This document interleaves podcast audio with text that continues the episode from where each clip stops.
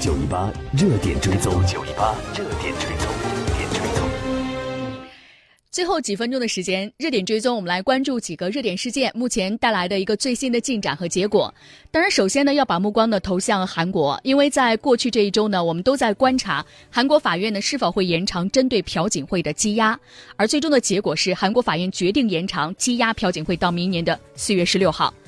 根据相关媒体报道，首尔一家地方法院十三号向检方签发新的拘捕令，将韩国前总统朴槿惠的拘押时间再延长六个月，到明年的四月十六号。首尔中央地方法刑事合议庭认为，在朴槿惠的起诉阶段，检方又提出了他收受乐天以及 SK 贿赂的指控。另外呢，韩国青瓦台十月十二号爆出，找到文件证明朴槿惠政府在世越号沉船事故报告中有造假的嫌疑。根据一审的羁押的期限，朴槿惠要在本月的十六号的二十四点获释。但是法庭认为，如果他按期获释，有可能会毁灭证据，因此延长对他的羁押符合相关条件。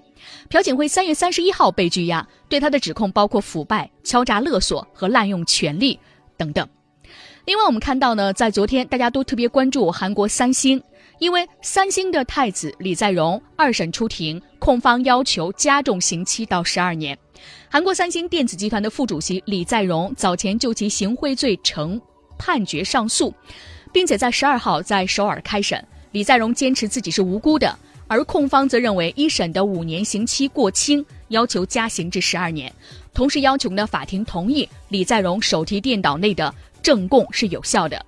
当天呢，李在镕穿上黑色的西装，还有白色的 T 恤上庭。李在镕的代理律师重申呢，现在没有实质性的证据证明李在镕在2014年跟时任总统朴槿惠会面时，要求对方开出有利于三星集团的政策。而检控官也指出呢，警方在李在镕的手提电脑内发现了朴槿惠跟李在镕会面后的评语的记录，足以证明李在镕的贿赂罪名成立。但是呢，辩方认为呢，手提电脑不应该做呈堂供证供，因为记录呢有不在场的第三者记下，又指呢该记录仅仅是一些零碎的字词，而非完整的句子，不达到成为证据的一些标准。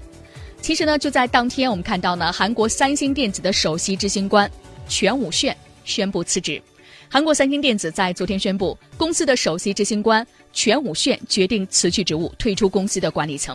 这令三星的未来呢也是扑朔迷离。全武宪呢在声明中表示，三星电子目前应该组建新的管理层，以便更好地迎接挑战。而他辞职的具体原因，目前呢还不清楚。其实，我们看到三星在最近的发布的财报，其实呢财报是非常的亮眼，也非常的炫眼。大家都说呢，像这样的一家大公司、大集团，在它的一些重要的人物呢出了如此大事儿的情况下，还有这么好的业绩，真的是。让大家很想不通，但是呢，我们看到也有很多的一些公司和集团，他们的运行机制，还有他们运行的未来呢，其实是不受究竟哪一个重要人物的影响，而是有一个固定的长时间的发展规划。即使这个重要的人物不在，但是呢，他也会按照这样的一个程序持续的走下去。所以对于公司的业绩没有带来一个太大的影响。但是呢，我们看到呢，全武线的辞职也让大家对于三星的未来产生了很多的质疑。可能呢，分析认为全武线表示呢。目前，三星电子在很多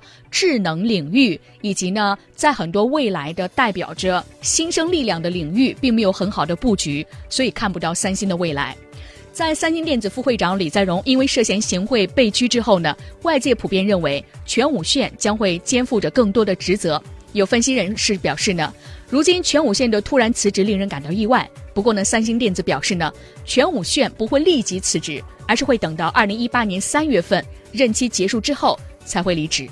全武铉这个人呢，今年已经是六十四岁了。他从二零一四年起担任三星电子的首席执行官。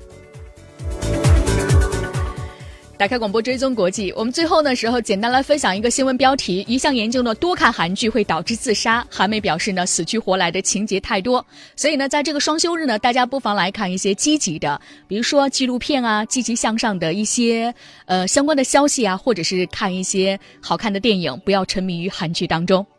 到这里，我们这一时段的登录九一八的直播内容全部和各位分享完毕了。稍后的十三点钟，由陈一带来下一时段的登录九一八，欢迎朋友们继续关注。